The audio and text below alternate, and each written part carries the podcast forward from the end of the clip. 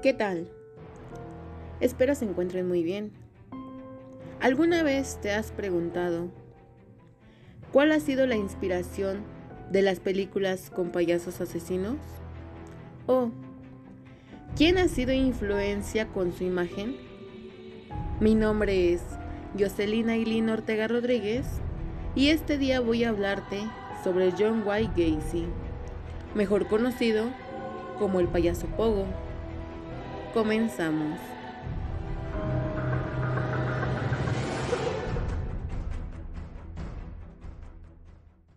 John Gacy nace el 17 de marzo de 1942 en Chicago. Sus hermanas, él y su madre, sufrían de maltratos por parte de su padre, John Samuel, que era un tipo violento, alcohólico y autoritario. Gacy sufría estos maltratos, ya que en su niñez estaba teniendo comportamientos muy afeminados. No solo tuvo una infancia difícil, sino que a la edad de nueve años fue violado por un amigo muy íntimo de la familia. Pero nunca dijo nada a nadie, ya que como era denigrado por su padre llamándolo marica o nena, tenía miedo de contarle esto. Para cuando él tenía 11 años, tuvo un accidente al golpearse su cabeza con un columpio. Esto le provocó un coágulo de sangre. Nadie le tomaba importancia al coágulo de sangre, pero a la edad de 16 años empezó a sufrir jaquecas, desmayos, pero su padre pensó que estaba fingiendo, que solo quería llamar la atención. A base de esto, sufrió de una terrible epilepsia. No pudo terminar sus estudios, pero esto no fue una impedición para que Gacy triunfara. Nadie creía en él. Era un tipo gordo, con baja estatura, muy poco agraciado, pero era muy inteligente. A pesar de todo esto, era una persona que se abría las puertas por sí mismo, ya que tenía mucho carisma y en algunas ocasiones era un tipo dominante. Al pasar el tiempo, se fue a Las Vegas, donde tuvo un empleo en un depósito de cadáveres. Tenía una obsesión con la limpieza. Era un trabajador responsable lo que más le gustaba de este trabajo era ver los cadáveres, ya que le hacía sentir muchísima curiosidad. Un dato curioso, pero no comprobado, fue que él practicaba necrofilia con algunos de los cuerpos de los adolescentes.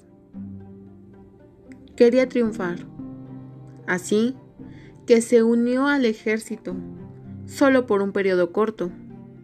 Sin embargo, presumía de muchas cosas que eran falsas.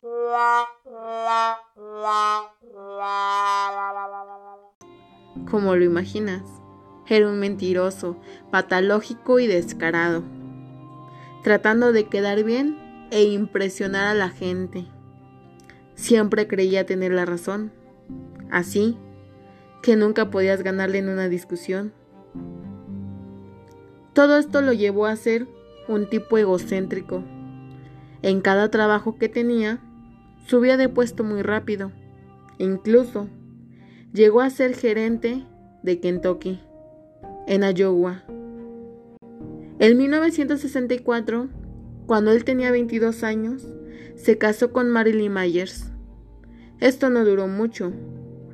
En 1968 terminó cuando lo acusaron de abuso sexual de menores y lo condenaron a 10 años de prisión. Él afirma que comienza a sentir atracción con los chicos. Es así que agarró la costumbre de invitar a sus empleados a su casa, con el fin de beber y terminar viendo películas pornográficas. En algunas situaciones, lograba acceder a favores sexuales a cambio de dinero y en otras amenazaba, ataba y violentaba a los menores sin ningún aviso. Era candidato a la Cámara de Comercio. Por lo tanto, tenía que cuidar muy bien lo que hacía. Sin embargo, uno de los chicos lo acusó de haberlo encañonado para obligarlo a jugar a la ruleta rusa con un revólver. En otra ocasión, mandó a golpear a un chico para no declarar en su contra. Su ex esposa, después de estas declaraciones, confirmó sus sospechas, ya que había visto cómo se ponía Gacy cuando miraba a los chicos, y siempre tuvo dudas de su sexualidad. Gacy, estando en prisión, tuvo el puesto de chef, ya que eso era ser muy privilegiado ahí. Incluso, por su carisma, fue entrevistado por un canal de televisión.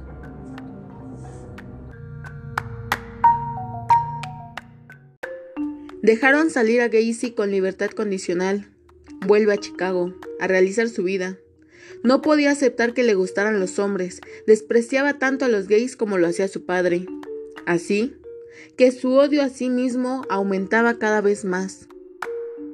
Después compró una casa donde se mostraba como un vecino simpático y servicial. Se dedicaba a ir a hospitales con chicos de enfermedades terminales, disfrazado de Pogo.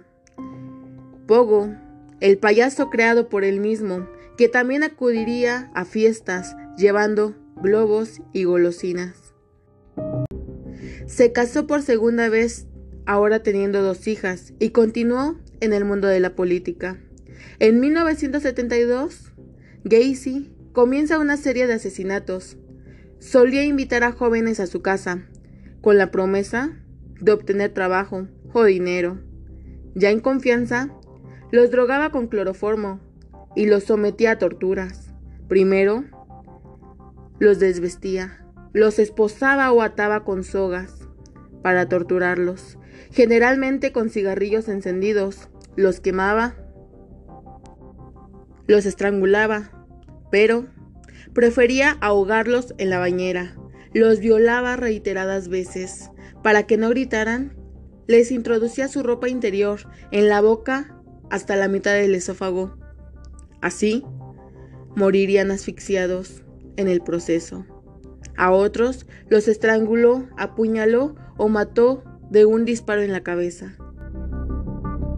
Gacy se deshacía de los cadáveres en ríos cercanos, pero empezó a tener una dolencia en la espalda y ya no pudo más hacerlo.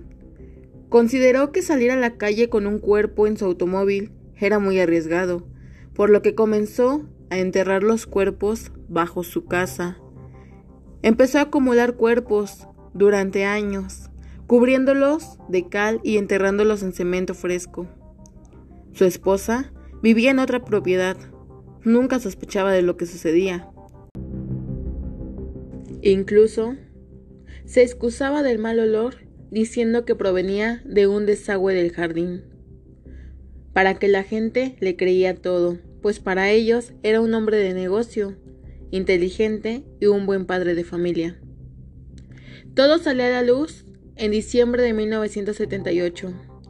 Cuando avisaron a la policía, la desaparición de un chico llamado Robert, de 15 años.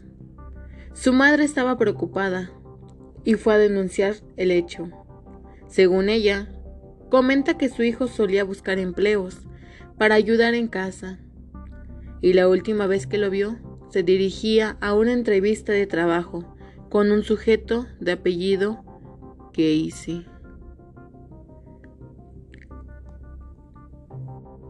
El teniente Kosaksak del departamento de policía revisó unos documentos que el chico había dejado en casa.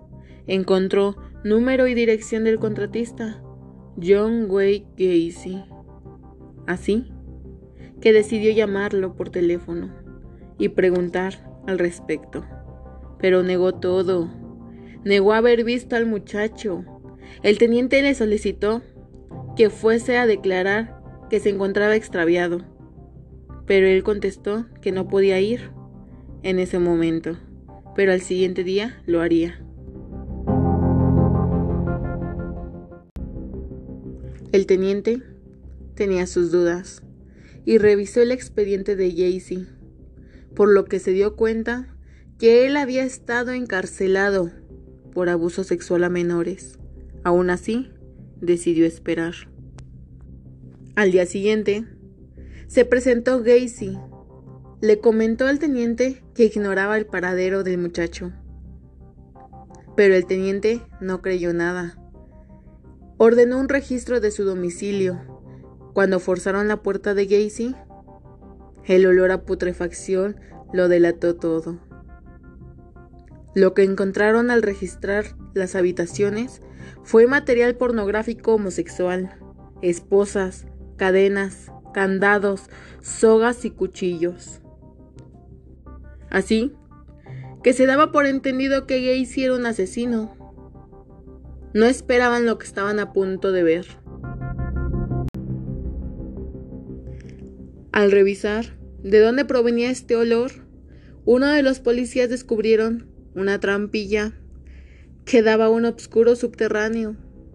Al abrirlo, el olor era aún más penetrante. Había cadáveres humanos. Ahí fue cuando un agente bajó. Había cemento fresco. Comenzaron a romper el suelo y empezaron a salir los cuerpos. Removieron todo el piso e iban contando las víctimas. Se corrió el rumor demasiado rápido. Entre periodistas diciendo que eran más de 12 cuerpos. La gente no podía creer. Y menos que era en la casa de Gacy, que era un asesino serial. Encontraron un total de 28 cuerpos. En la casa, la cual fue destruida por si se encontraban aún más restos. Otros cinco cuerpos fueron encontrados en el río. Gacy confesó haber matado 33 personas en total. Se filtró la foto de Pogo. Sí, a Gacy le gustaba disfrazarse de Pogo para cometer cada uno de sus asesinatos.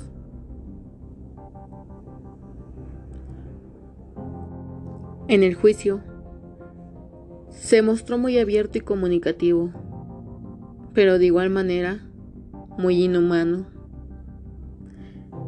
mostrando con una sonrisa diciendo al jurado que aborrecía completamente a los homosexuales, que no valían la pena, que no tenía tiempo para una amante mujer, porque ellas las tenía que conquistar antes de tener sexo. Él era un hombre ocupado por este motivo, prefería tener relaciones con hombres, ya que era más fácil. Sus víctimas tenían de 14 a 21 años de edad. No eran homosexuales. Así que evidentemente Gacy solo era un depredador sexual, incapaz de aceptar su homosexualidad, que solo le importaba sentir placer.